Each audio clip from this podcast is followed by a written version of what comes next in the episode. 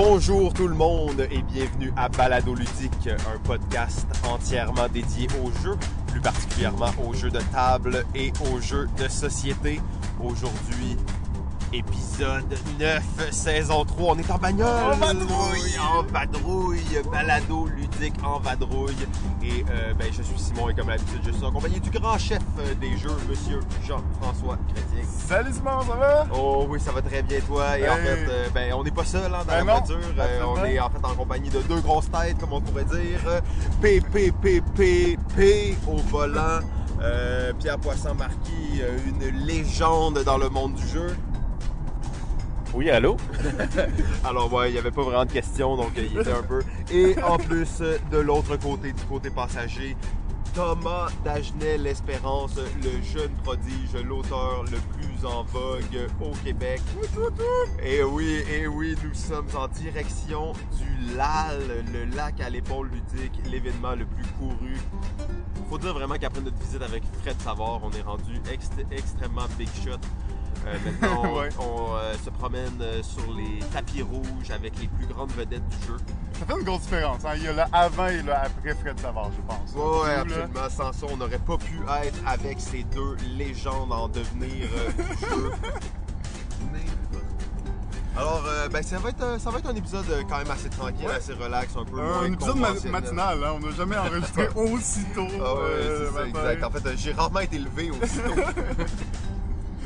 Euh, ben oui, ben en fait, on, on va y aller tout de suite avec au moins. Il faut quand même qu'on plug euh, certains événements, certaines choses. D'ailleurs, il faut peut-être revenir rapidement sur le fait que l'épisode 7 a. euh, dead! ouais, ouais, comme on dit dans le métier, ça a royalement chié, en fait. Ouais. Euh, fait que c'est ça, un jour, euh, l'épisode 7 sera de retour. Euh, On a un, un par saison comme ça. tu sais, C'est faut, garder classique. le mystère. faut là. se rappeler que c'est toujours le meilleur épisode. Ben ouais, en plus, en plus. Mais en même temps, aujourd'hui, j'ai l'impression que ça va être maintenant le meilleur épisode. Vous apprêtez probablement à écouter le meilleur épisode à jamais. Ouais, Fred Savard peut être rapier quand même. Ah ouais, Fred Savard aux douches. Comment ça, il est pas là? Il a choqué le lal. Bon, ben, euh, fait que Jeff, on avait quelques events à parler quand même. Oui, ben oui, évidemment, euh, c'est le mois de novembre, alors c'est le mois des conventions euh, de jeux au Québec. Donc, première, premier salon, ben, comme à toutes les années depuis, je crois, 4 ans maintenant, le salon du jeu et du jouet de Québec se déroulera à Québec le 17 et le 18 novembre, donc très bientôt. On va aussi avoir la, la foire de jeux Ludo Outaouais qui va avoir lieu du 23 au 26 novembre. Euh, donc, foire euh, euh, qui se passe à, à Gatineau, qui est vraiment pas, euh, pas, comme le salon, c'est-à-dire pas une convention, on est vraiment dans une foire de joueurs. On va là pour euh, jouer à des jeux. Euh, c'est ça pour, euh, pour commencer. Absolument, absolument. Désolé, on a un peu décroché, hein, mais euh, je buvais du café. Donc, euh, ben, c'est ça, le 12 heures ludique. Absolument. JSQC de Joliette la semaine prochaine, le 10 novembre. Euh, ça, c'est un event vraiment cool, en fait. Euh, organisé par le Power Couple Steve et Cynthia. Alors, c'est des gens qu'on connaît plus ou moins, mais si vous savez pas c'est qui, probablement dans, dans le prochain épisode, il y aura une entrevue avec eux. Mais c'est le couple derrière la page Facebook Jeux de Société Québec. Euh, donc, c'est pas n'importe qui quand même. On est comment c'est qui ces gens-là? Non, non, c'est eux qui gèrent ça. Euh, donc, le 12 heures ludique, deuxième édition à Joliette, le 10 novembre prochain, c'est aussi dans le but de récolter des fonds pour la Société canadienne de la sclérose en plaques. Donc, euh, vraiment un bel event pour jouer et pour les bonnes causes. Quoi de mieux? En plus, à Joliette, hein? À Joliette. À Joliette. Et en plus, on va être là, on va être on là, va en être plus. là. On va faire deux épisodes live sur place. On va se promener avec des micros, Ouais. on va interviewer des gens. Ouais, il y a on quelques- déjà des rencontres avec des auteurs, des euh, et tout ça. Donc, là. euh, ça va être très cool. Sinon, un autre événement, en fait, qu'on aimerait bien parler, c'est l'événement du 10, euh, non, du 17 novembre prochain. Euh, samedi de jouer. Dit Donc, euh, samedi de jouer au Cégep du Vieux-Montréal, organisé par euh, les, les gens en technique d'intervention en loisirs. Donc, ça peut être quand même un événement intéressant. Et en plus, euh, Ludol, on connaît bien le jeu Ludol, est le partenaire officiel de cet événement-là pour ce qui est des board games. Alors, Ludol, le ramificateur, frappe encore. Il est au poste. Et euh, ben, ça a l'air assez cool. Il y aura plein d'activités durant ça. euh, de la réalité virtuelle, du combat d'archer, des board games, bien entendu. euh, du Donjon Dragon, des grandeurs nature. Donc vraiment beaucoup de choses. Un, événement à suivre. Euh, je sais pas si euh, t'es- tu vas y aller, toi, JF, peut-être? Peut-être. Je vais essayer de, faire un tour. Euh, ça va être aussi évidemment, tu sais, avoir une sélection de jeux sur place et c'est aussi une foire de joueurs, l'occasion d'essayer des nouveautés ou des plus vieux jeux. Donc ça vaut la peine. Absolument, absolument. Donc, euh, est-ce qu'il y avait d'autres événements qu'on devait parler avant de se lancer dans cet épisode plus euh, Je sérieusement? pense qu'on est prêt. Je pense qu'on est prêt. Ok, on est prêt. Alors, comme on l'a dit plus tôt, nous sommes en compagnie de deux légendes en devenir euh, du jeu au Québec. Euh, ben, messieurs, premièrement, merci beaucoup euh, d'accepter ça. On comprend que vous n'avez pas vraiment le choix. Vous êtes assis en avant, vous êtes assis en arrière. On a sorti les micros. C'est plutôt ça, ouais. Ouais, on est un peu pognés ensemble. tu sais, Sinon, euh, bon. Ben, c'était l'occasion parfaite. Puis ouais. une, de- une heure et demie en char. Euh, on est comme, ok, magnifique. Donc, je pense qu'on va pouvoir faire un épisode intéressant. Surtout que vous êtes, euh, ben, Thomas, tu reviens tout droit des scènes. Oui, absolument. Je suis revenu lundi euh, de la foire des scènes en Allemagne. Ouais, ben ça c'est très cool. Et Pierre, j'imagine que toi t'es es allé multiples fois et t'as même vécu là d'ailleurs si je me trompe pas. Ah, écoute, j'ai inventé le salon. Ah ok, c'est ça, c'est quand même pour dire, que- qu'il est impliqué dans la communauté. Euh, ben on parlait un petit peu justement avant l'épisode avec euh, Thomas de d'Essen. Et un des points, une des discussions qu'on avait quand même trouvé intéressante, qu'on avait commencé dans l'épisode 7, euh, malheureusement, on sait l'épisode 7 a été perdu. Euh, C'était probablement le meilleur épisode, mais bon, on peut peut-être reprendre la discussion quand même maintenant sur, euh, sur ce sujet-là. Et Jeff, tu peux peut-être nous, nous rafraîchir un peu la mémoire sur on en était où dans cette discussion-là? Oui. OK. Ah, je voulais pas de, de lancer sur ça. Je, je voulais juste qu'on puisse tous participer. Là, puis, ben, dans le fond, on, la- la- dans le fond, on parlait à quel point la, la foire des scènes, ben, il y avait de plus en plus de jeux. En fait, on parlait de euh, en 2008, il y avait euh, 600 jeux présentés. Et là, ça doit être au-dessus de, de 1000. ouais, presque, Euh, presque à 2000, Moi, je pense que c'était 1200. il me semble. 1200, C'est le ouais. chiffre, euh, Donc ça l'a entendu. doublé en à peine, euh, même pas en 10 ans. Là. C'est à peu près ça. En 10 ans, ça l'a doublé, ouais. Puis, euh, ben, c'est ça, on se demandait euh, à quel point euh, ce- cette croissance du jeu de société pouvait continuer à arriver. euh, si on a doublé en 10 ans, est-ce que dans 10, 10 autres années, on va être encore au double? Est-ce qu'on va encore doubler? Ou cette progression-là a, eu, euh, a été fulgurante dans les 10 prochaines années, mais va peut-être stagner ou va rester relativement stable, peut-être plus dans les prochaines années? C'est dur, euh, c'est dur à dire, mais on voulait peut-être avoir les commentaires des, des gens qui étaient présents euh, là-bas. Donc, Thomas, Thomas, t'étais pas Mhm. là juste pour présenter euh, des cryptos. Euh, Non. Euh, Scorpion était présent avec un, un boot, si je me trompe pas. Euh. Il faisait jouer le jeu aussi. Ouais, donc euh, ben, en fait, moi, a priori, j'étais plus à la scène pour présenter mes prototypes à des éditeurs. Ok. J'ai eu environ 25 rendez-vous euh, sur, Chargé. sur 4 jours, euh, donc avec des éditeurs, donc surtout eu- européens.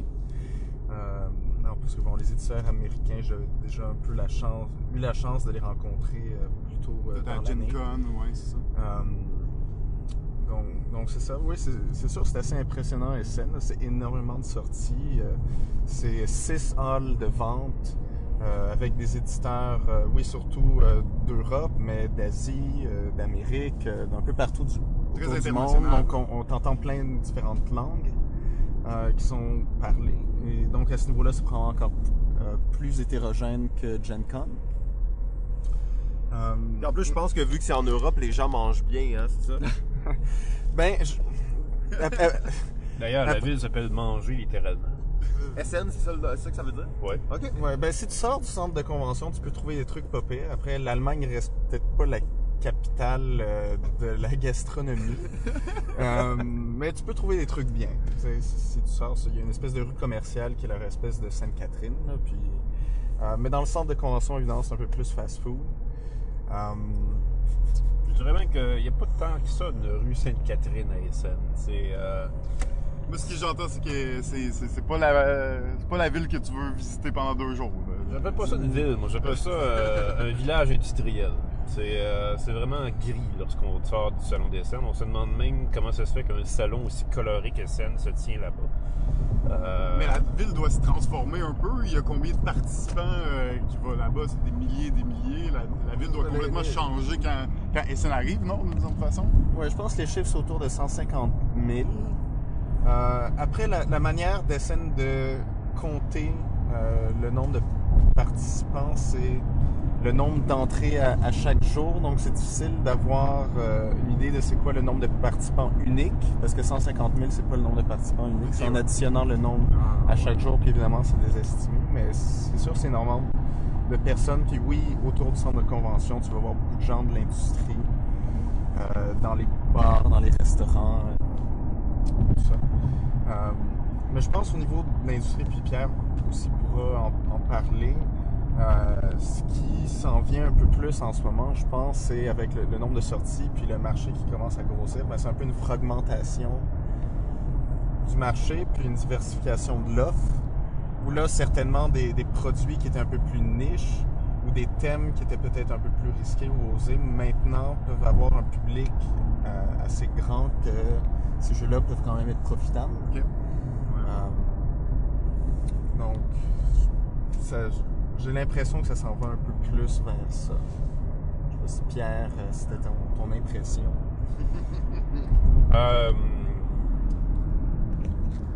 c'est très dur à dire à quel point les jeux de société vont perdurer. Je pense qu'il y a quelque chose, euh, d'après moi, qui, euh, euh, qui frôle euh, le pic présentement. Euh, Frôle le pic? Ouais, je, je, je, je veux pas être pessimiste, mais il me semble que ça pourrait probablement commencer à atteindre euh, un plafond. Euh, je, je- je vois ce qui se passe dans le jeu de société présentement comme ce qui se passe en, ce qui se passait en jeu vidéo il y a 10 ans. Euh, D'ailleurs, j'avais une conversation avec le co-auteur de Québec à ce moment-là, quand on faisait Québec. Euh, période de très enviable dans le jeu de société notre jeu qu'on créait parce qu'on on était vraiment dans, dans la période de- d'ébullition. Pré-émergence. Euh, oui, avant, avant que Agricola arrive, puis avant que Seven Wonders arrive, puis avant que Dominion arrive, on était dans, dans l'étape des jeux de société où euh, tout était à renouveler, tout, tout était en train de se, de se découvrir en Allemagne. Euh, chaque jeu qui sortait à chaque année, on ne savait pas où donner de la tête tellement qu'ils différaient les uns des autres. Euh, et puis, ben, à un moment donné, quand, que- quand justement que l'industrie a commencé à grossir d'année en année, puis qu'on a vu les, les chiffres doubler en 10 ans, ben, ça n'a pas pris de temps qu'on a vu des copies de copies de copies de jeux qui existaient. Hmm. Euh, quand je dis des copies de copies, c'est pas nécessairement copier tel quel, mais c'est quand même des jeux où est-ce qu'on commence à jouer puis on se dit ben j'ai déjà joué à ça ce jeu-là. C'est Ouais, juste qu'il y a- ouais. il y, a un autre thème, mais j'ai déjà joué à ça. Un, un genre de manque d'originalité peut-être dans, dans tout cet euh, afflux de nouveautés au bout du compte, euh, beaucoup de recyclage. Euh, oui, exactement. Puis c'est pas non plus euh, anormal. Je veux dire, c'est comme ça que fonctionne n'importe quelle industrie quand une industrie commence à grossir. Les, les- les- les gens qui veulent faire de l'argent parce qu'ils voient qu'il y a de l'argent à faire, ben, ils vont essayer le plus vite possible d'en faire. Fait qu'ils vont pas commencer à s'attarder à essayer de trouver quelque chose qui n'a pas été fait. Ils vont voir les choses qui ont déjà été faites, puis ils vont essayer de faire de l'argent avec ça. Euh, mais il va quand même rester un noyau dur qui va toujours essayer de sortir des sentiers battus. Euh, puis est arrivé dans les jeux vidéo il y a 10 ans, ben, c'est un peu ça. Euh, Les jeux vidéo, les années 80, c'était comme les jeux de société il y a 15 ans. Euh, les années 80, on s'appellera des, des Pac-Man, des Donkey Kong, euh, des euh, euh, Tetris. Euh, c'est tous des jeux qui sont sortis dans les années 80, au début des années 80, là où il- tout était à faire. Ouais, Puis, puis on années- tous les jeux vidéo qui sortaient, ben, c'est sûr qu'il y en a qui ont copié des formules qui étaient déjà sorties, mais il y avait beaucoup de place à beaucoup de nouveautés, puis c'est ce qu'on n'arrêtait pas de voir. Euh, puis là, ben, soudainement, euh, les, jeux, les jeux vidéo sont devenus de plus en plus peaufinés sur l'image et l'animation plus que sur le game design en tant que tel. Ouais. Et les jeux de société, ben, c'est ce qu'on voit depuis 10 ans. On, on en voit de plus en plus qui sont plus sur l'image que sur le game design. Est-ce que tu penses qu'on est dans une genre de bulle où là, euh, le monde euh, s'enflamme, il y a de plus en plus de compagnies, de plus en plus de jeux, mais à un moment donné, ce- cette bulle-là va peut-être dessouffler et euh, peut-être euh, que la popularité va, la, croissance va arrêter d'augmenter, donc il n'y aura peut-être pas assez de public pour la croissance de l'industrie. Tu penses qu'on est dans ce genre de, de concept de bulle un peu? Ben, je sais pas si on est dans un concept de bulle. euh, parce que, en même temps, il y a toujours des. euh, Et aussi, je pense, dans le concept de bulle, il y a la bulle qui éclate. Ouais, Peut-être que dans ce cas-ci, c'est plus un ralentissement, puis, comme tu dis, un plateau qui va être atteint. Ouais, mais c'est qu'il il faut, faut- Je pense qu'il va y avoir. En fait, on voit déjà au point de l'horizon, c'est. euh, les jeux de société sont, commencent à être euh, réorientés vers d'autres euh, objectifs. Euh, maintenant, on, on essaye de plus en plus de viser l'expérience plus que la réflexion. Euh, les jeux de société sont très orientés présentement sur euh, les sensations que tu vis pendant euh, une, une joute, que tu ne vas pas vivre du tout dans aucune autre joute. Les, les escape rooms sur table, les jeux legacy, euh, les jeux évolutifs qui vont avoir des nouvelles règles qui vont se rajouter d'une partie à l'autre. C'est euh, ça la, tendance présentement. Et euh, c'est dur de voir après ça qu'est-ce qui va devenir euh, nouveau. Euh, parce que quand c'est rendu que tu joues sur la forme plus que sur le contenant, euh, ben, on ne peut pas vraiment voir après où est-ce que ça peut aller. Euh, on pourrait voir ça peut-être sur les joueurs eux-mêmes. Peut-être que la prochaine étape du jeu de société, ça serait de jouer sur le joueur lui-même. Alright. Ça me semble deep comme truc. de jouer sur le joueur lui-même. Thomas, t'en penses quoi, toi, quand- en tant que designer euh, de jeu? Est-ce que tu as déjà designé un jeu sur lequel tu jouais sur le joueur? Je jouais sur le joueur. Qu'est- Qu'est-ce que tu veux dire? Oui. Comment, comment jouer sur un. Euh, non, après, ce que, ce que Pierre dit au niveau de l'expérience, ça, c'est absolument vrai. là. Euh, des, des jeux qui donnent une expérience unique. euh, ben, on voit un peu, par exemple, ce que Fantasy Flight tu sais, sort euh, cette année avec euh, bon, à la fois Keyforge, euh, ch- chaque. chaque Discovery ouais, aussi. Ouais, ça, Discovery Li- Lines Unknown, qui était euh, un gros truc à SN. Euh, Quoique j'ai entendu beaucoup de commentaires euh, négatifs sur le jeu euh, lui-même, euh, de gens qui l'avaient acheté. Euh, mais tu vois quand même que c'est cette direction euh, que, que oui, prend l'industrie d'avoir cette expérience unique et euh, qui n'est pas nécessairement répétable. Mais si le joueur vit des émotions fortes dans, dans cette première partie, c'est comme c'est ça qui devient la norme un peu ouais. là, des, des nouveaux jeux. Ben, on, on sent évidemment avec, comme tu dis, avec les, les legacy, les, euh, les escape rooms, tout ça, ben, une, certaine euh, acceptation du jeu aussi euh, ben, jetable d'une certaine façon. là. De Ouais. cette expérience unique fait en sorte aussi qu'il n'y a pas vraiment de rejouabilité euh, souvent au, au jeu maintenant. Et maintenant, c'est quelque chose vraiment d'accepté dans le jeu de société, ce qui n'était pas vraiment euh, il y a peut-être 4 ans. Ouais.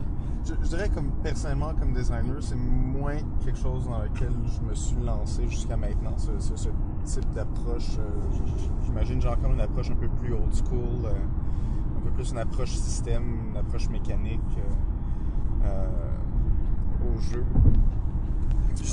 Justement, comme designer, tu disais qu'il y avait l'air d'avoir beaucoup de, de compagnies étrangères de l'international.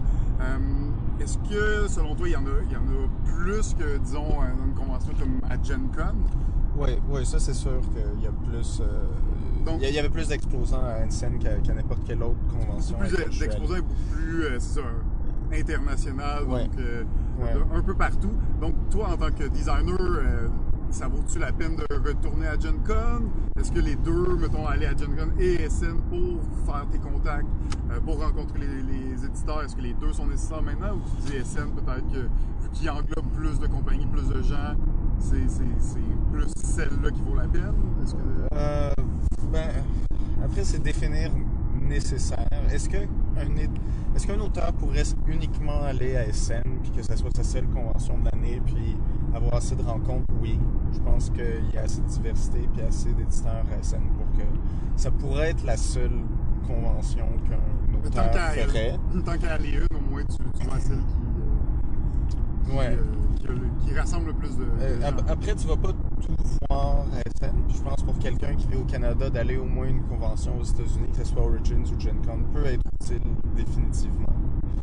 Euh, surtout que au niveau des coûts de transport, c'est quand même assez gérable. C'est clair. Euh, mais disons, juste pour euh, revenir sur le point de, de designer par expérience, ça, un truc qui me fait un- qui me stresse un petit peu plus comme designer pour euh, par rapport à ça, il y, a- il y a quelque chose d'un petit peu plus euh, ins- instable, je dirais, dans, de créer une expérience comme ça unique, c'est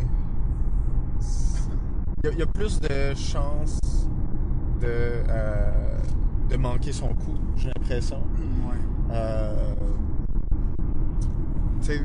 Designer un, un truc par système, des trucs plus abstraits, des jeux comme, comme Kisling, des Azul, des affaires comme ça, c'est relativement stable comme processus créatif, mais ça, designer l'expérience, il y a quelque chose de beaucoup plus personnel, il y a, il y a beaucoup, il y a beaucoup d'inconnus de comment les joueurs vont le percevoir, puis c'est facile de manquer son coup, mais encore là, le, le truc de Discover euh, Lands Unknown, que là, j'ai j'ai entendu plein de commentaires négatifs à SN, puis tu vas voir les reviews sur, euh, sur BGG, c'est aussi un peu moyen, où ben, ça revient un peu à cette idée de, ouais, tu peux, tu peux vraiment te planter, Ouais, puis tu peux te casser la gueule avec ce genre de projet-là. Plus tout le processus de, de, de playtest doit être encore plus Ouais. difficile pour ça. Ouais, parce ouais, que, ouais.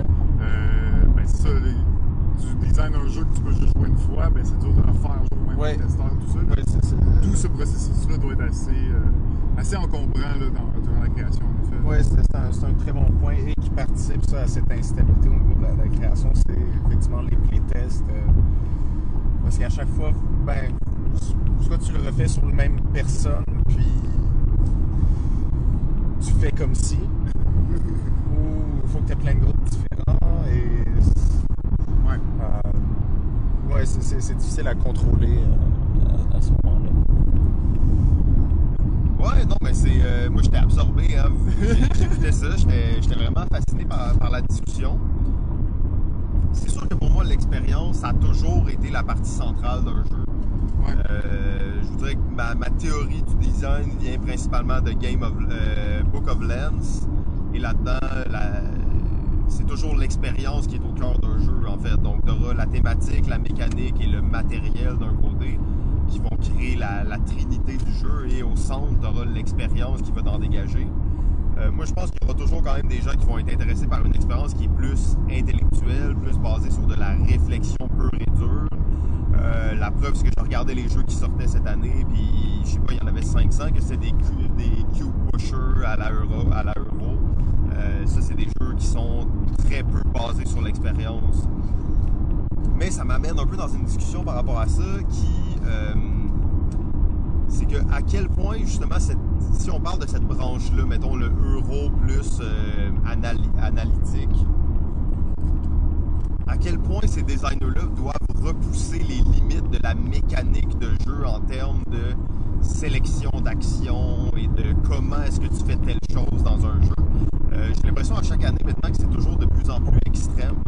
L'exemple d'ailleurs avec euh, Thomas, on a essayé un jeu l'année passée qui s'appelait euh, Reworld.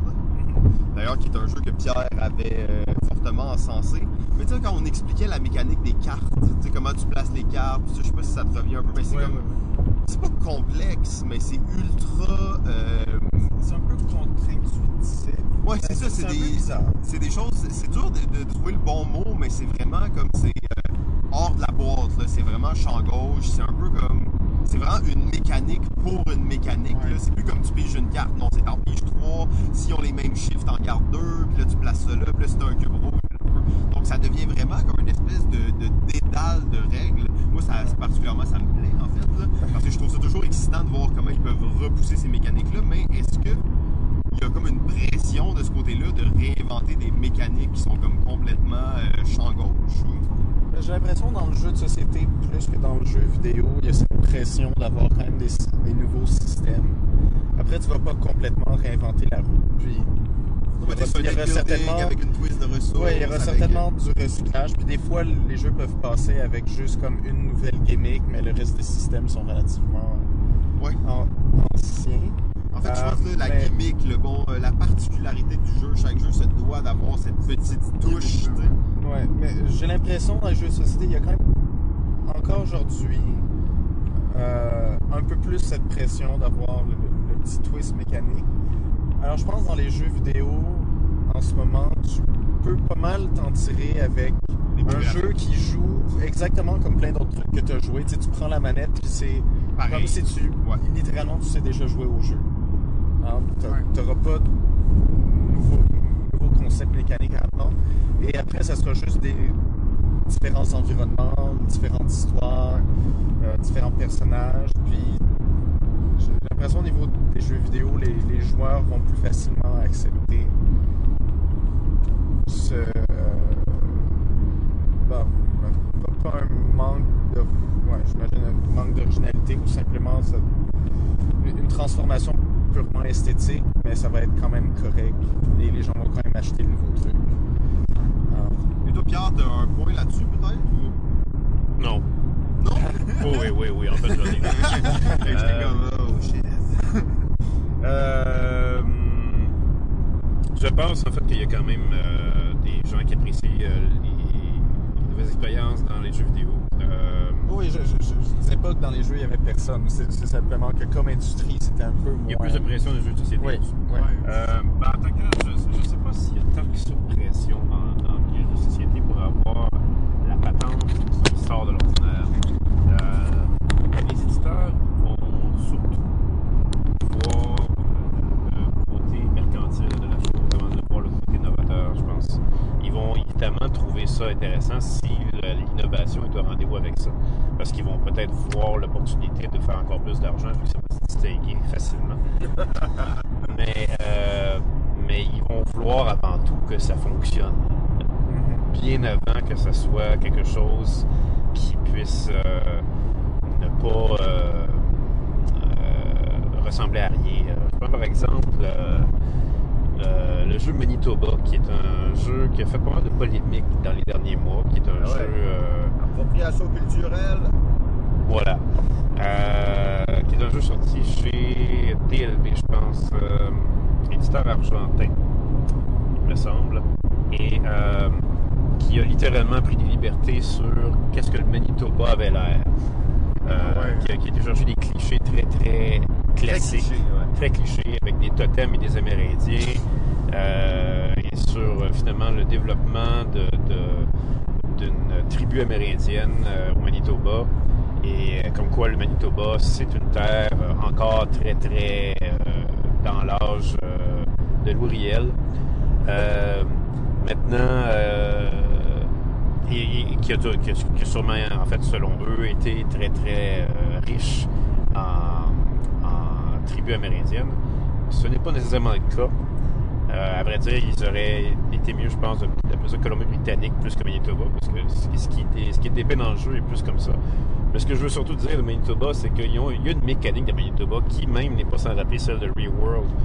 Euh, très, euh, très fortement euh, sortie des cadres, contre-intuitive, sélection d'actions qui fonctionne selon une pile de pions, de rondelles, de couleurs, et chaque rondelle de couleur va faire une action liée à une zone sur un plateau. Et si on veut faire une action, par exemple, qui est sur une rondelle dans le, le bas totalement de la pile, ben, on va prendre la rondelle du bas totalement de la pile, puis on va tourner toute la pile à l'envers. Et là, ça va devenir notre nouvelle pile d'action pour les prochains tours. Alors là, si on veut avoir encore la même action qu'on a pris au tour d'avant de cette pile, ben, elle va être rendue au sommet de notre pile maintenant. Donc, on va pouvoir prendre les autres actions après. Sinon, il va falloir qu'on aille chercher euh, une autre rondelle dans la pile et qu'on transporte les autres actions par-dessus elle avec elle. Euh, bon, c'est très alambiqué quand je le, je le dis comme ça. Il faut l'avoir imagé pratiquement pour savoir comment ça fonctionne. Mais cette affaire-là va essayer de donner un clin d'œil au totem dans le jeu. Et, euh, et on va, avec ça, euh, essayer évidemment de se distinguer. Maintenant, est-ce que c'est un coup fumant pour l'éditeur? Ben, euh, la polémique sur le jeu a fait plus parler le jeu que les mécaniques. Donc, euh, Mais Sûrement qu'ils n'avaient pas prévu ça, eux, dans leur plan marketing. ah non, non, évidemment pas. Évidemment pas. Mais je sais pas non plus s'ils avaient planifié dans leur plan marketing que ce jeu-là serait leur gros jeu de l'année qui sortirait. Comme euh, d'ailleurs, euh, comme d'ailleurs, euh, Ravensburger, qui a sorti un jeu Legacy cette année. Euh, fait par les auteurs, euh, le couple d'auteurs Inka et Marcus Brand, qui, ont- qui sont responsables de la série Exit, entre autres, et qui sont responsables de d'autres succès comme Descendance et puis L'Avocat. Euh, et eux, leur jeu Legacy, c'était la grosse affaire pour Ravensburger. C'était bon, la, la- la plus grosse compagnie allemande qui se plonge dans la grosse affaire à la mode des jeux de société. Et pourtant, c'est Carpe Diem, qui est un autre jeu d'une sous-filiale de Ravensburger, qui est Aléa, qui est un jeu Steffenfeld, qui fait plus de sensations que le jeu Legacy que Ravensburger a sorti. Parce que le jeu Legacy a eu ses échos, puis les échos sont, disons, Ils sont plutôt mitigés. c'est ça. C'est Euh, correct. C'est correct. Mais c'est. Ouais, c'est- mais ils sont tellement laids, leurs jeux. Ça aide pas. Ben, Ravensburger, je sais pas, ils, sont- ils ont, ils ont quand même le. Moi, je suis pas fan de. Je me rappelle plus du nom, là, comment ça s'appelle, euh, ce jeu-là. Voyons. euh, En tout cas. le nouveau- Master. Non, non, mais ce nouveau jeu euh, Legacy, là, euh, c'est quoi déjà le nom euh? Ah, c'est. euh, Tu sais le nom, là Euh, Oui, je, je- je l'ai sur le bout de la langue aussi. Euh, Bon, Thomas, il l'a vu à SN. Oui, mais Thomas ne doit pas s'en rappeler non plus. Non, je me rappelle pas. Bon, alors voilà, on a l'air de quatre bozos qui se Ben non, moi, j'avais pas entendu parler ça, du ça- jeu. ça fait prouve un peu le point, par contre. Oui, c'est Ah, vraiment, c'est vrai, démontre- c'est un je jeu facilement Je oubliable. pense que c'est Queensdale, en fait. la- Ah oui, c'est ça. Ouais, exact. Donc Queensdale, qui est le jeu Legacy, puis qui, euh, qui a été un peu mitigé dans les échos. Des, Un jeu déjà oublié. Ben, peut-être pas déjà oublié, mais j'ai l'impression qu'il y a le même phénomène qui tourne autour de ça que le phénomène de Seafall, qui devait être un jeu Legacy par l'auteur de Pandemic Legacy, qui a pas marché parce que il était pas assez, justement, sensationnaliste. Ah, pis ce, ce genre de jeu-là, dès que t'as un peu de mauvais commentaires, on dirait que ça, ça foire, là. Dans le sens qu'il faut que ça soit. faut tous Ben, les le- commentaires soient excellents pour que le jeu marche vraiment, sinon les gens vont peut-être pas s'embarquer dans un Legacy si les commentaires sont moyens, tu sais. Ben Ouais, ça, oui. c'est un gros investissement quand même. C'est ça, exact, là. Fait que. En fait, ça me rassure un peu. Moi, je vois plutôt ça comme les gens euh, vont pas se garrocher sur des legacy à cause que c'est la nouvelle trend si le jeu il est pas si bon. Ça me donne un peu espoir. mais- C'est pas comme les figurines sur les miniatures Ouais, c'est sur, ça. euh, sur Ouais, Kickstarter. exact. là. Exact, exact. Ben, on peut le voir avec, euh, avec Seafall, là, qui. ils ont de la misère à, à l'écouler, le jeu. Ouais, le jeu il est rendu 30$. piastres. Vous pouvez vous acheter deux copies pour 50$. Les brûler. Euh, ben, en fait, je pense que ça, ça nous amène peut-être dans la deuxième partie de la discussion. Là. Euh, il me semble qu'on a, on a fait une transition vers le, le lourd philosophique et on est rendu peut-être à parler de, de jeux plus spécifiques, en fait, qui ont euh, capté notre attention durant SN. Euh, je sais pas s'il y a quelqu'un qui se sent prêt euh, à commencer avec un, une petite, euh, un petit coup de cœur. Ben, moi, j'avais le goût de philosopher encore ces jeux. fait Ah, ouais, ouais, c'est bon, ok. Alors, euh, on va continuer. En Moi, j'aurais peut-être un dernier commentaire sur, sur, euh, les jeux. là.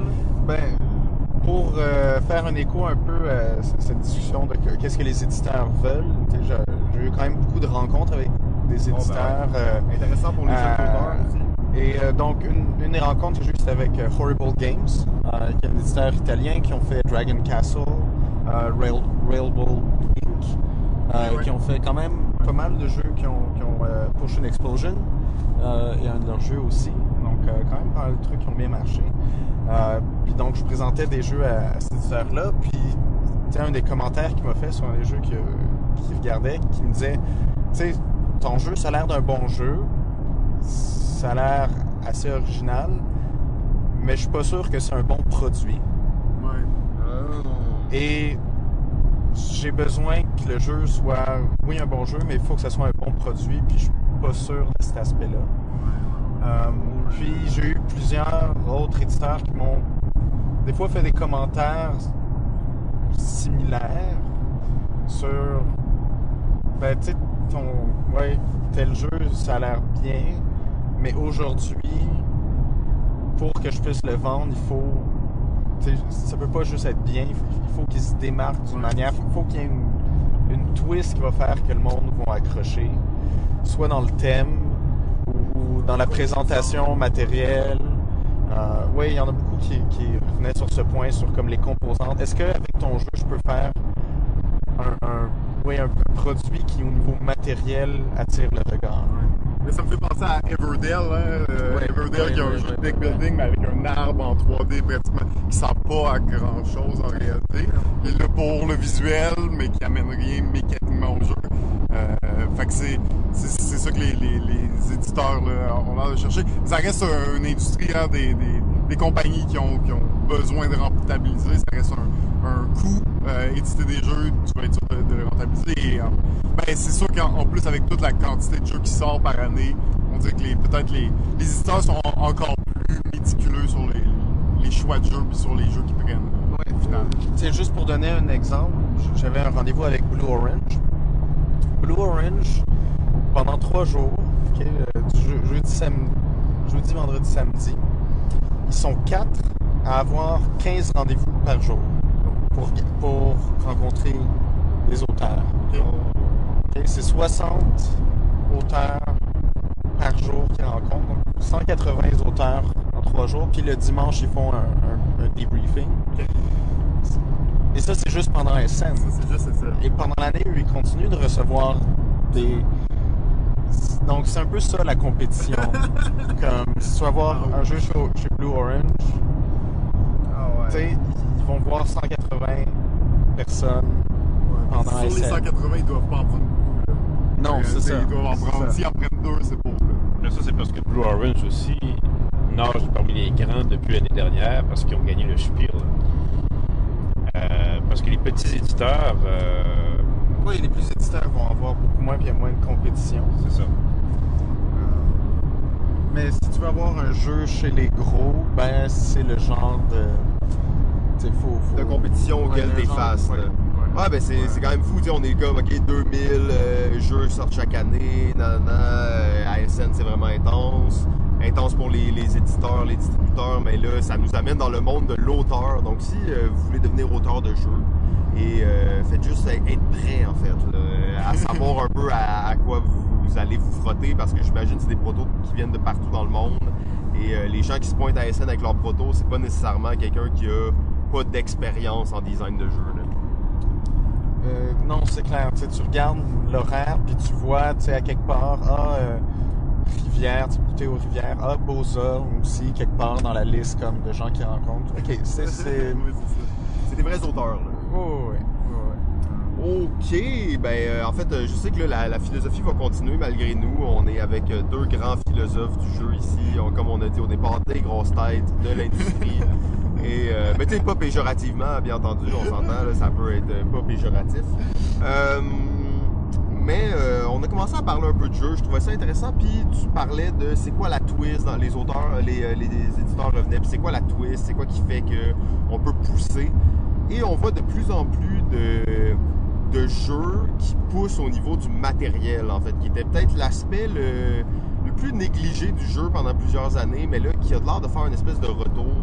Je sais que Pierre a toujours aimé le matériel en général, donc lui, il a vu des jeux de matériel depuis très longtemps. Euh, je regardais un jeu en particulier, c'est le jeu euh, Prehistory, euh, qui est un jeu qui avait l'air quand même assez cool, mais il y avait une innovation matérielle dans ce jeu-là que je trouvais tellement intéressante. Tu as des, des actions sur le board, c'est un genre de worker placement.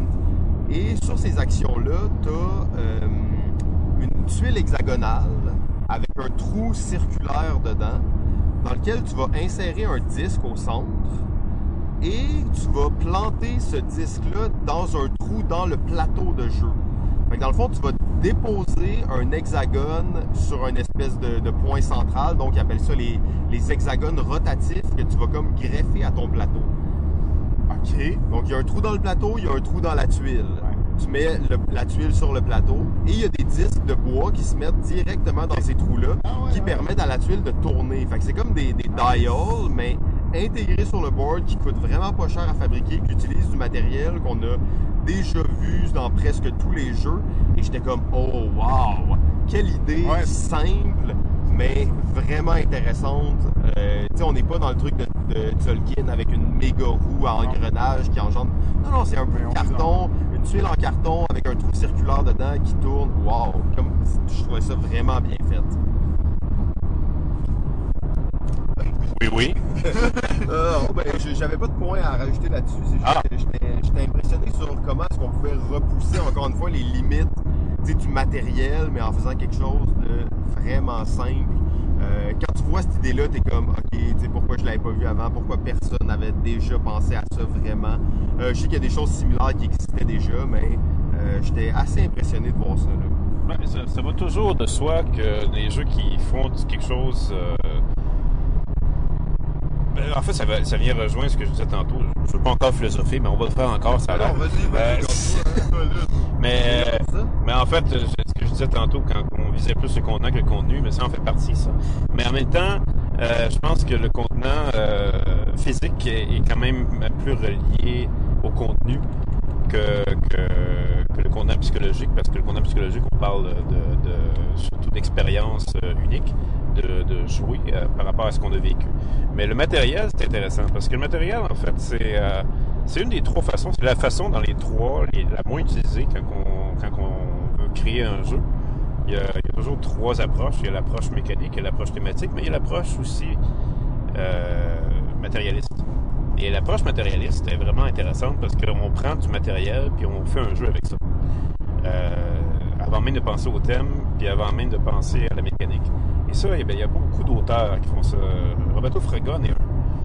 Euh, je sais aussi qu'il y a un jeu qui s'appelle Mirror Mirror, qui avait été fait dans une convention. Je pense que c'était une convention euh, de BGG, il me semble. Euh, il y a quelques années de cela, où est-ce que trois auteurs s'étaient donné le défi de faire un jeu avec des miroirs, puis des pions, puis un plateau. Puis, euh, et ça a donné euh, Mirror Mirror, il me semble, de l'auteur Jacob Davenport, qui est un auteur américain. Euh, très intéressant comme jeu, qui ressemble beaucoup, en fait, à un jeu que, justement, Reto Fraga a fait publier euh, l'année dernière, qui s'appelle Princess Jing. Où on fait des, des, on déplace des pions avec des miroirs qui sont sur les pions qui servent à regarder ce qu'il y a en arrière des pions de l'autre joueur. Euh, le matériel est vraiment bien, effectivement. Ça, c'est vraiment une des meilleures façons de distinguer un jeu du reste. Euh, moi, celui que j'ai remarqué à SN cette année, c'est Trollsfjord. Euh, Trollsfjord, qui est un jeu sorti chez Zork, euh, éditeur connu depuis 20 ans pour un des, un des meilleurs éditeurs justement au niveau du matériel. Très très peaufinés dans leur présentation. Euh, ils- ont été euh, dans, les pionniers d'ailleurs, dans les 25 dernières années. Ça a été ceux parmi les premiers qui se sont dit un jeu, faut que ce soit beau en plus d'être bon. Et, euh, et Trollsfjord, c'est un jeu qui va utiliser une tour avec des cubes où on va avoir une table, euh, pas une table, mais un plateau où est-ce que vous allez avoir aussi des trolls que vous allez placer pour faire établir des, des clans, me semble. Mais ce qui est intéressant là-dedans, c'est la tour euh, dans laquelle on met des cubes, qui va être euh, un clin d'œil finalement à la tour qu'il y a dans euh, Wallenstein et puis qu'il y a Shogun. dans Shogun, qui est la version japonaise Wallenstein, euh, puis qui a été repris dans Amerigo aussi. Mais là, cette fois-ci, on a une maillotche en plus. On a un marteau, puis il faut littéralement frapper sa table pour que les vibrations fassent tomber les cubes dans la tour. Oh, ok. nice. Et puis là, ben, ça va faire des effets sur le plateau ensuite. Euh, mais c'est très bon. C'est euh, c'est des affaires vraiment qu'on qu'on pense pas faire dans les jeux. Non, mais le matériel, je peux comprendre pourquoi aussi euh, ça. C'est peut-être la moins exploitée. hein. Sais, souvent, un jeu, on va partir du côté vraiment très intellectuel de la chose, donc les calculs, les, les stratégies. Quand tu commences avec du matériel, c'est quand même un défi de taille. là. Mais tu sais, tu parlais du jeu des miroirs, ça me faisait penser à Ket de Laser Game, qui est un espèce de jeu d'échecs où tes pièces sont des miroirs. Ouais. Puis à la fin de ton tour, tu pèses sur un bouton sur le board, puis ça tire un laser. Puis ça fait une réflexion sur, euh, sur plein de miroirs différents. Puis si tu touches le roi de l'autre joueur, tu gagnes. Euh, c'est quand même des, des jeux assez. euh, ça fait toujours quelque chose d'assez funky, en fait, quand tu travailles sur le matériel dès le départ. Non, exactement. Puis on a tendance aussi à croire que les, les jeux qui utilisent beaucoup de matériel, c'est souvent des jeux, mettons, de party, de dextérité. C'est des jeux justement moins stratégiques, mais, mais j'ai l'impression que C'est possible. C'est possible. mais oui, puis ça commence peut-être de plus en plus justement parce qu'on on est tout le temps en train de, de chercher repousser les limites. Ben oui, faut exactement. les avec le matériel. chercher du renouveau et tout ça. Donc le matériel commence à être peut-être un, un aspect de plus en plus là. euh, On dirait que Tzolk'in, c'était exactement ça. hein. C'est ça, exact. un jeu moyen avec une roue en plastique Ah. au centre, plein de roues en plastique au centre. Euh, ben, en parlant de Tolkien, ben, il y a- a, d'ailleurs le, leur- le nouveau jeu de- des mêmes auteurs. Oui, oui, oui. Y a Euh, une roue en plastique au centre? Teotihuacan, euh, non, il n'y a pas de roue en plastique, mais ça a l'air assez massif malgré tout. Des millions de tuiles, une genre de, de pyramide au centre. Euh, J'ai pas trop regardé, ça avait l'air euh, d'un gros euro game de gestion de ressources, tout ça. Euh, Est-ce que Pierre, t'as as, eu un preview ça? T'as as un peu plus d'informations pour nous? Ben, en fait, moi, j'ai euh, surtout entendu parler d'un autre jeu que ces auteurs-là ont. euh, ben, c'est- qu'ils sont. Ils sont deux auteurs, Tolkien, mais euh, des fois, ils, sont, ils travaillent sur des projets différents. Ouais. Effectivement, il y a, il y a Teotihuacan, je pense, qui est fait par Luciani dans le duo. Et je pense qu'il est seul à avoir fait ça. Euh, mais il y a eu deux autres jeux, d'ailleurs, qui ont fait parler de, ceux, de, de- de ces auteurs-là dans ASN. Euh, celui que moi j'ai entendu parler, euh, c'est Barrage. Barrage? Ouais, ouais, il y avait pas mal de buzz aussi. Barrage qui n'est pas encore sorti, qui va sortir l'année prochaine, mais qui est vraiment. C'est sur Kickstarter. ce euh, c'est- je pense depuis Tolkien, c'est probablement le meilleur jeu qu'ils ont fait. Euh, mais encore là, je ne suis pas sûr que ce soit les deux mêmes. Je pense que c'est un des deux qui est là-dedans. Et euh, c'est très brillant comme jeu. C'est un jeu où il faut gérer euh, un réseau de barrages hydroélectriques. Et euh, il faut gérer en fait comment le courant de l'eau va passer dans vos barrages que vous avez établis. Il faut prévoir quand est-ce que le courant d'eau va passer pour que l'énergie puisse être captée et puisse être utilisée ensuite. Et donc, donc c'est un jeu, c'est un jeu de partage de ressources. Donc la ressource, la ressource va être partagée entre les joueurs, puis quand elle va passer dans votre coin, il va falloir que vous puissiez en tirer le, le maximum. Utiliser au moment où elle passe. C'est ça. Intéressant. Thomas, toi, tu l'as vu un peu euh, en personne euh, à SN? Est-ce que ça avait l'air Euh, euh, cool? J'ai. Je me rappelle pas avoir vu le jeu sorti. Euh, Malheureusement.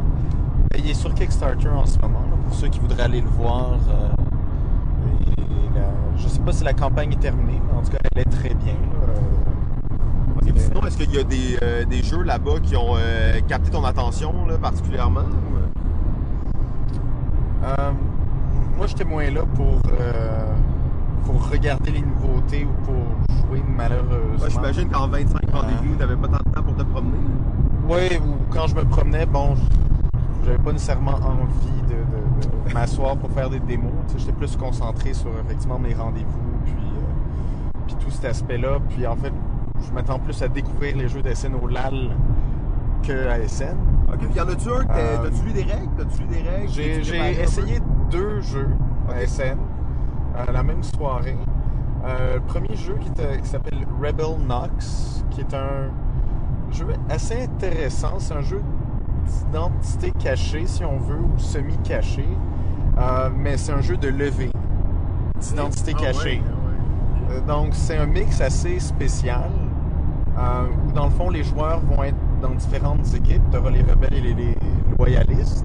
Et au début de la manche, euh, tu, vas, tu vas savoir qui est dans quel clan. Mais pendant la manche, ça peut changer. Puis ça, tu vas pas nécessairement savoir qui va être rendu avec qui. Euh, parce que tu vas gagner en équipe. Mais l'affaire, c'est qu'à un moment donné, tu n'es plus sûr de qui est dans ton équipe. Euh, donc, ça peut devenir assez chaotique. On l'a joué à 6 joueurs, puis tu as beaucoup d'idées intéressantes dans le jeu, mais tu pas beaucoup de contrôle. En tout cas, pas à 6 joueurs. Euh, mais, mais ça vaut la peine. C'est assez simple à jouer. Puis, puis visuellement, ils ont vraiment bien réussi. Toutes les illustrations de ça, le jeu est vraiment super beau. Et, et l'autre jeu que j'ai euh, bon, essayé, euh, toujours avec ce, ce- ce même groupe euh, de joueurs tard le soir, était le, le jeu Pornhub. Pornhub! Euh, C'est sur l'ordi, dans Chrome? non, c'est un jeu de cartes. C'est un jeu de cartes. C'était très drôle. Euh, parce qu'après, sur toutes les cartes, t'as du texte, puis comme du, du flavor text, qui, bon, on peut Mais s'imaginer. tu fais un film ou tu fais de la Oui. distribution de Oui, vidéos? ben, tu, tu gères des actrices, puis qui doivent faire des films pour avoir de la réputation. Est-ce que c'est fait Euh, par Pornhub ou. Ben, c'est une licence? de ça. Là. Je Ok, mais c'est licencié, là, c'est fait. Il légal. n'y avait pas de nom d'auteur sur le truc.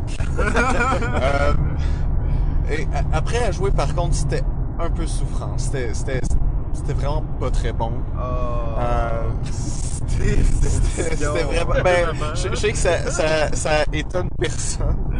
Euh, je suis un peu c'était- vraiment, c'était vraiment mauvais. Là, on, on va, on va dire le truc. C'était, on n'a pas terminé la partie. Ah ouais. Euh, mais lire le texte sur les cartes, c'était drôle. Genre une fois. Oui, voilà, voilà. Tu achètes le truc, tu lis le texte, puis tu ris, puis voilà, tu ranges le jeu. Tu le brûles. Tu le Alors, il brûles. euh, Mais il y a des images aussi, non? Il y, a, il y a des images. Euh, après, c'est dessiné. Je me souviens plus le nom de la dessinatrice, mais qui était supposée être relativement connue, en fait, l'illustratrice. Dans le domaine de la porno? Euh, non, dans le domaine des jeux. Ils sont Ok. allés chercher quelqu'un. euh, C'est pas Marie Cardoua? Je... Non, non. Euh, faut- faudrait que j'aille rechercher qui avait fait les illustrations, là, mais... euh, Et- que je, je conseille le jeu à personne. Là.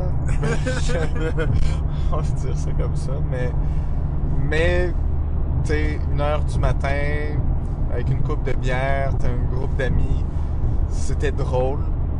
Euh, voilà, Sans plus. voilà. C'est c'est ça, c'est ça. Ok, toi, JF, euh, parce que là, on s'en va au LAL. C'est quoi le LAL? C'est le lac à l'épaule ludique, convention euh, ultra private, top secrète, euh, Ouais. tapis rouge et tout, en fait, euh, organisé par le Randolph, bien entendu, reviennent tout, tout droit des scènes avec des dizaines et des dizaines, Ouais. et j'irais même presque jusqu'à 100 nouveaux jeux qui sont sortis à SN, qu'ils ramènent dans leur valise, en fait. Euh, donc, les gens se pointent là pour essayer des jeux, euh, essayer tous les nouveaux jeux. Ben, pas tout, bien entendu, hein, il y en a 2000. Euh, beaucoup de nouveaux jeux qui vont sortir. Et c'est un bel événement. Tous les joueurs qui sont là, souvent, ont lu des règles à l'avance, sont prêts pour, pour des parties. Euh, donc, très cool. Toi, Jeff, t'as as des jeux que t'as hâte de jouer? Des jeux Ouais, que ben c'est sûr qu'il y a beaucoup de, de jeux que je regarde, que j'ai que j'ai euh, commencé à regarder ou à lire les règles puis qui m'inté- m'intéressent beaucoup. Euh, disons qu'il y en a un que j'ai vu, il avait l'air d'avoir un gros boss dessus, c'est le jeu L'île au trésor. Oh, beaucoup de Euh, gens m'en ont parlé. Ouais, c'est ça. J'avais vu beaucoup passer sur les réseaux sociaux aussi.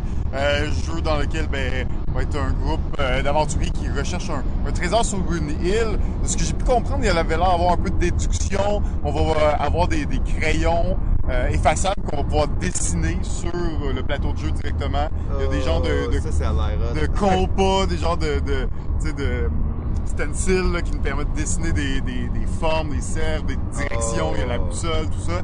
Donc ça avait l'air super intéressant, de promos autour de ça. Le jeu me semble magnifique, la- l'utilisation de crayons sur un board, c'est quelque chose qui, qui m'intéresse là, de voir comment ils ont comment ça marche puis ça, ça marche bien. Donc c'est euh, un des jeux que je vais essayer de- d'essayer en fin de semaine, l'île au trésor. C'est-tu un jeu sur lequel vous avez euh, des commentaires, messieurs? Ou... Ah, c'est sûr que l'île au trésor, euh, moi j'en entends parler depuis, mon Dieu, euh, l'année dernière au printemps. C'était euh, dans, c'est, dans les poteaux de repos prod depuis un bout de temps, ça. Et c'était déjà, ils savaient très bien que ce serait une, une grosse affaire lorsque ce serait pour sortir parce que Ouais. c'est, c'est très très bien réussi. euh, côté à la fois, ben, on parlait du matériel tantôt, il y a du matériel dans ce jeu-là qui, euh, qui n'a jamais été utilisé dans, d'autres jeux, comme un compas. On va utiliser un compas littéralement sur, Ouais, sur le plateau pour euh, essayer de repérer des choses. Les règles mécaniques sont parfaitement bien mariées au thème. C'est, c'est une symbiose vraiment excellente des trois sortes de design. Et en plus, euh, c'est un jeu qui va, mais qui va être asymétrique, c'est-à-dire qu'il y a un joueur qui joue contre les autres, qui va jouer le joueur euh, Captain John Silver. C'est inspiré en fait de l'île au trésor de Stevenson. Et Captain John Silver, comme dans, dans l'histoire, veut euh, se sauver. Euh, parce qu'il y a un trésor qui, euh, qui l'a caché et il veut guider les autres joueurs vers des fausses pistes pour que ces joueurs-là puissent aller dans des endroits pour pas trouver de trésor pendant que lui a le temps de, faire son plan. Et puis euh, les autres joueurs, eux autres, s'ils trouvent le vrai trésor, ben ils gagnent. Alors le, le joueur qui joue Captain Silver va être un bluffeur finalement. Euh, c'est très brillant comme jeu. C'est d'ailleurs fait par le co-auteur de Yamatai qui avait travaillé avec Bruno. Euh, c'est, c'est lui qui avait amené l'idée à Bruno Catala. Catala le, le beau financeur. Ça, c'était terrible, hein? Ah ben moi j'ai pas haï ça, Yamatai, mais c'est sûr que c'est pas le. ça n'a pas eu le même rayonnement que Five Tribes. Euh, et si vous n'avez pas aimé Fire Rise, ben c'est sûr que là, il n'y a plus grand chance que vous aimiez Yamatai. Euh, parce que c'est quand même un peu le même principe. Mais bon, l'île au trésor, effectivement, c'est une des grosses nouveautés de scène. euh, Alors, gros buzz, mettez-vous en file d'attente si vous voulez jouer. Il va y avoir toujours une copie active, j'imagine. Ouais, ouais. Euh, Jeff, t'as peut-être un autre euh, petit jeu pour nous lancer là dans la discussion? Ben ou, écoute, euh, c'est un jeu que toi-même euh, t'avais spoté euh, de notre dernier, euh, dernier épisode de la saison 2. Ton, jeu le plus attendu de Gen Con, si je me trompe pas, Ah. Holding On. Holding On, The Life of Billy Kerr, Euh, donc, euh, Rory O'Connor. Euh, donc l'auteur des Rory Story Cube, bien entendu, un jeu fou. J'ai lu les règles hier, j'ai regardé une Ah vidéo ouais, hein? comment jouer hier. Ah! Ça n'a pas l'air si bon malheureusement. Ah non! Mais, euh, mais- mais- Les non, commentaires non, sont bons jusqu'à maintenant. Je vais être honnête, là, je veux dire, ça a l'air correct, là, mais tu sais, le genre de jeu que tu. C'est tellement comme tu veux aimer ça parce que c'est full trendy, sauf que finalement, tu sais, c'est de la grosse merde. Mais bon, euh, je sais vraiment pas, j'ai pas joué, je parle juste après avoir lu les règles, fait que euh, Ben, moi, j'ai entendu des commentaires de personnes qui ont joué. Euh, Paraît-il que ça, ça vaut le détour. Ouais, ça vaut le détour. que Mais j'ai entendu. ça a l'air intéressant. J'ai juste hâte de voir si. Parce que ça, c'est, on s'entend, c'est un jeu. C'est un jeu coopératif dans lequel on va assister Billy Care dans la fin de sa vie. Euh, donc, il faut lui donner les soins euh, psychologiques et physiques. Euh, donc, c'est une espèce de mix entre les deux où tu veux le garder en vie le plus longtemps possible pour aller leacher ses souvenirs, genre, puis qu'il ait la Le conscience mettre en tranquille confiance pour qu'il puisse. euh, avoir la conscience tranquille lorsqu'il Ouais. va mourir. Et c'est un jeu à scénario, donc tu vas jouer, je pense, une douzaine de scénarios. Si tu réussis pas, tu recommences le scénario. Jeu coopératif qui a l'air assez standard au niveau des mécaniques, mais on parlait d'expérience et tout ça. C'est un jeu basé sur l'expérience. Donc, il faut vraiment que tu sentes que tu es en train d'accompagner quelqu'un en fin de vie. Puis c'est pas tant un jeu humoristique, c'est pas un jeu léger, c'est un jeu que ouais. au niveau de, de l'expérience, c'est lourd. Et il appelait ça un serious game.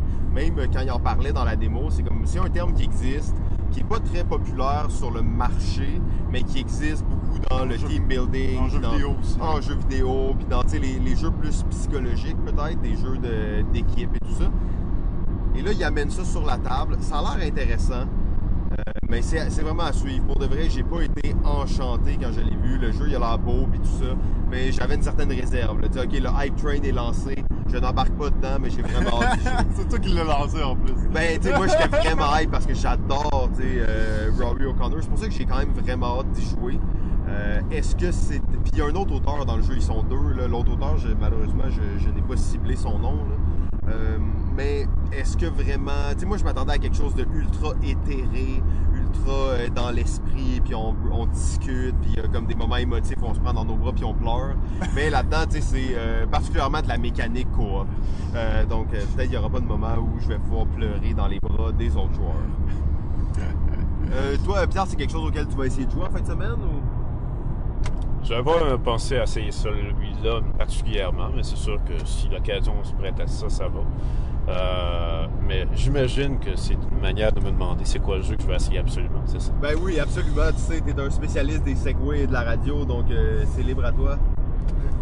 Bon, euh, ben, s'il y a une nouveauté dans les gros canons que je vais absolument jouer, moi, c'est le jeu qui a changé de nom à cause, je pense, d'un d'une, d'un jeu de poursuite probablement qui s'appelait The Forbidden City au début.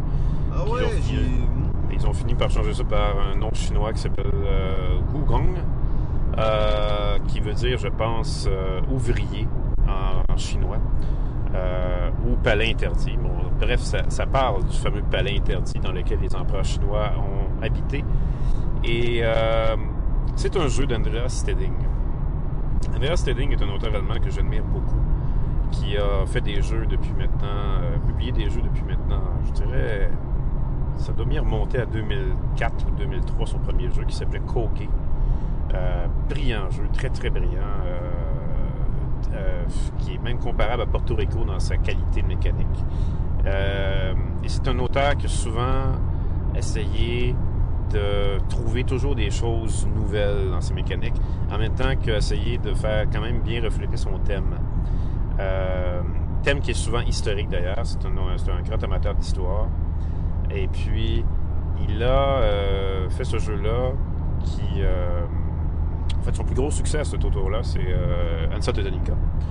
qui est un jeu qui est paru en 2007, je pense, qui, euh, qui est un des premiers jeux où on prend des pions sur un plateau individuel, puis on les retire, puis là, ça libère une action. On voit maintenant souvent ça aujourd'hui. Terra Mystica l'a Ouais, fait popularisé grandement par Terra Mystica, oui, exact. ouais, puis Sight l'a fait aussi. Sight! Mais euh, Endless Standing a fait ce jeu-là chinois qui euh, m'intéresse beaucoup parce que c'est l'auteur d'abord. Euh, à chaque fois qu'il sort un jeu, je m'intéresse toujours à lui parce que je sais que ça va être trois fois sur quatre excellent. Et ça va toujours être très fort sur les réflexions aussi. C'est, il fait jamais des petits jeux légers euh, ou presque. Il faut toujours faire des jeux très très forts en réflexion. Et c'est un thème aussi qui exploite la philosophie chinoise qui avait déjà été exploité avant par un jeu qui s'appelle Confucius, euh, où on essaye de euh, essayer de, je dirais, tirer avantage des joueurs, mais le problème, c'est qu'on est obligé de leur être reconnaissant ensuite. C'est-à-dire que faut, parce que les Chinois ont cette reconnaissance obligée, euh, qui les oblige en fait à de l'humilité. L'humilité pour les Chinois, c'est c'est très important. Alors quand ils doivent, euh, quand ils reçoivent un cadeau, ils doivent donner encore plus. Et euh, ça, ça fait une espèce d'escalade qui, qui en finit plus. Alors dans ce jeu-là, il faut euh, essayer d'exploiter cette affaire-là. Il, il y a, il y a comme un- un- des mécaniques qui, sont, qui tournent autour du don par rapport à- au retour qu'on va recevoir. Euh, et c'est euh, c'est- c'est- c'est le jeu que je veux le plus essayer présentement. Nice, ben ça a l'air cool. En fait, je l'avais spoté sous le nom de Forbidden City. Puis euh, là, je. je- Forgotten. Forgotten City, ok. Ah, je l'avais pas spoté pendant tout le temps. Donc, euh, toi, Thomas, t'as peut-être lu des règles. Est-ce que t'es prêt pour le LAL? Y a-tu des jeux que t'as lus, que tu veux absolument jouer? Euh, non, j'ai lu aucune règle. Euh, pointe avec sa fame. Vous allez m'expliquer les jeux. Euh, ab- absolument, absolument. Euh, Non, ben, je, je, je t'avoue, Holding On était un jeu euh, que ça me tentait d'essayer. Euh, sinon, euh, je, sais pas, je vais voir un peu ce que, ce que le monde sort. Effectivement, la, la description de, de Pierre de Gougong, euh, ça m'intéresse assez là, de voir euh, la mécanique de don. Il y a comme quelque chose d'inspirant là-dedans. Donc, euh, ça, j'avoue, je serais intéressé à l'essayer. Ah, absolument. Ben, euh, ben, nous, Jeff, quand même, on avait fait un peu plus de recherche euh, que. Ben, on a plusieurs, euh, plusieurs, plusieurs jeux à parler, évidemment, qu'on pourra pas euh, tout mentionner ici, parce que, comme je disais, il y a quand même beaucoup, de- beaucoup de jeux euh, sélectionnés, mais évidemment, je peux pas, pas parler euh, brièvement du nouveau jeu de Friedman Freeze, son nouveau jeu en vert qui commence par F, Futuropia. Futuropia, d'ailleurs, j'ai une game de prévu. J'avais pas à lire les règles. La game était organisée. J'étais invité dans la partie. Oh. Et, euh, ben, j'ai bien hâte d'essayer ça. Ça a l'air trop cool. Friedman Freeze, un genre de jeu. Les dessins en plus dans ces jeux, c'est comme ouais. tu dis tout le temps. C'est, c'est vraiment exceptionnel comme truc. Euh, d'ailleurs, Friedman Freeze, c'est probablement un des auteurs les. Je sais pas si on peut dire innovant parce que des fois on dirait vraiment qu'il délire. Là, Ah non, on peut le dire, on peut dire. Ouais. Avec 504. si, on, euh, si, si on- si un, si un auteur de jeu qui n'a pas peur du tout de, de l'échec, parce que avant tout, il faut innover, c'est Freeman Freeze. Ben, c'est un peu la beauté de ça. Puis, OK, quand t'as un nom, des fois, tu peux te permettre un peu des largesses pour euh, vendre moins. Mais je suis sûr que si on reprend la phrase là, de ton jeu, c'est un bon jeu, mais je suis pas sûr que c'est un bon produit. Dans le cas de Freeman Freeze, c'est même pas sûr que c'est un bon jeu, en fait. Mais il va quand même sortir parce qu'il il repousse des limites puis il essaye une des bonne idée, par contre. Ah oui, c'est ça. C'est ça qui est intéressant, c'est de voir quelqu'un qui repousse ses limites-là. OK, des fois, il rate la cible un peu. Euh, tu sais, le Fast Forward System, on a vu 3-4 jeux l'année passée qui est sorti avec ça, puis je dirais qu'il n'y en a aucun vraiment qui, a réussi à, toucher le, le bullseye, si on veut, mais euh, quand même, le concept est intéressant, puis j'ai hâte de voir encore qu'est-ce qu'il va faire cette année. là. Je sais pas si vous, euh, avez des commentaires juste pour capoter un peu plus sur Freedman Free. Ben, Freeman Freeze, euh, moi, je, je, suis toujours impressionné de voir où il va. Parce que même quand il était peu connu, il, essayait de faire des choses tellement fly. Je me souviens toujours, je me souviens toujours quand j'avais vu la première fois la description de euh, Fliché Flupunen qui euh, pourrait se traduire euh, en, en français par euh, poisson, boulette de viande et cigarette. et euh, et c'est tellement intéressant comme jeu parce que, à part, à- en, en plus du, du- du titre qui est complètement flyé, Euh, le jeu était tellement flyé. On parle de 2003. là. C'est un jeu qui se joue en réseau. C'est un jeu où, tu- où si tu achètes trois copies du jeu, c'est bonifiant. Cool. Parce que ce qui va se passer avec ce jeu-là, c'est que on va avoir trois mêmes jeux qui vont avoir des pions à forme différente. Et on peut jouer jusqu'à 15. Et chaque joueur, chaque groupe de joueurs va commencer sur un plateau différent. Et ils peuvent s'entremêler. C'est-à-dire qu'ils peuvent sortir de leur plateau puis aller dans un autre plateau. Les trois joutes se jouent en même temps et on fait tous le même affaire. On fait tous le même, on a tous la même objectivité euh, ou le, le même objectif plutôt. Mais c'est de savoir qui va le faire en premier. Puis on joue tout à notre rythme sur chaque table. Mais à un moment donné, on peut sortir d'une table et aller sur une autre table. Puis là, on va peut-être se ramasser à un moment donné, il va y avoir deux joueurs sur une table, il va en avoir dix sur l'autre, puis il va en avoir zéro à un autre. What? En 2003 en plus. Là. Oui, oui. Wow. Fait que c'est c'est- moi c'est pour ça que Freeman Freeze euh, c'est- un auteur vraiment que, que j'ai toujours admiré. C'est c'est un gars qui définit c'est quoi l'artiste chez l'auteur. Euh, Puis qui va vraiment euh, toujours, toujours essayer de faire quelque chose de nouveau. Absolument. En fait, on parle dans certains domaines tu sais, de cinéma d'auteur, de choses comme ça. J'ai l'impression que Friedman Freeze, il rentre vraiment dans la catégorie, tu sais, le jeu d'auteur. Ouais, tous les ouais, jeux sont des jeux d'auteur, euh, il y a comme ça va, ça va se... En tout cas, c'est pas des figurines. C'est pas des Non, non, exact. euh, donc, euh, on, est, on est un peu ailleurs. On pourrait même faire un jeu de figurines. Ça serait pas pire quand même. Je serais vraiment curieux de voir Friedman Freeze faire un jeu de, Ouais. de grosses figurines. Ouais, moi aussi. Tu sais, des Cthulhu War, là, tu sais, quelque chose quand même d'ambitieux. Euh, en fait, euh, ben, on pourrait pas euh, continuer sans euh, parler du chouchou, le chouchou de Balado Ludique, Oh oui. Yves Tourigny, qui sort en fait son jeu, le jeu probablement que j'attends le plus de Yves Tourigny dans ma vie, Cupcake Empire. Mais euh, Pierre qui, a- qui aise de la tête, il est emballé. Euh, probablement le- la thématique est juste trop cool en fait. Euh, vraiment cartoon à fond, on se croirait dans euh, Dinner Dash pratiquement, Ouais, quelque hein. chose de même. Et je trouve que Yves Tourigny, il y a vraiment une manière de présenter, euh, de- d'utiliser des, des mécaniques qui existent déjà, des mécaniques qu'on connaît, mais de le transformer en quelque chose qu'on n'a jamais vu avec ça et juste lui donner une petite twist pour faire que ce jeu-là, il est vraiment unique en fait. Euh, et Cupcake Empire, j'ai lu les règles hier, je les ai relus aussi euh, ce matin et une utilisation des dés, c'est un jeu de dés, de worker placement de dés là, si on veut, mais euh, utilisé d'une façon vraiment unique, vraiment intéressante. Très hâte de voir ça. Cupcake Empire, en fait, ça a l'air très cool. C'est très très cool en effet. Euh, c'est d'ailleurs, ça sort sur les Espagnols ce jeu-là. OK. Le Touluni, euh, il gêne pas pour aller dans des terres inconnues pour faire éditer ses jeux.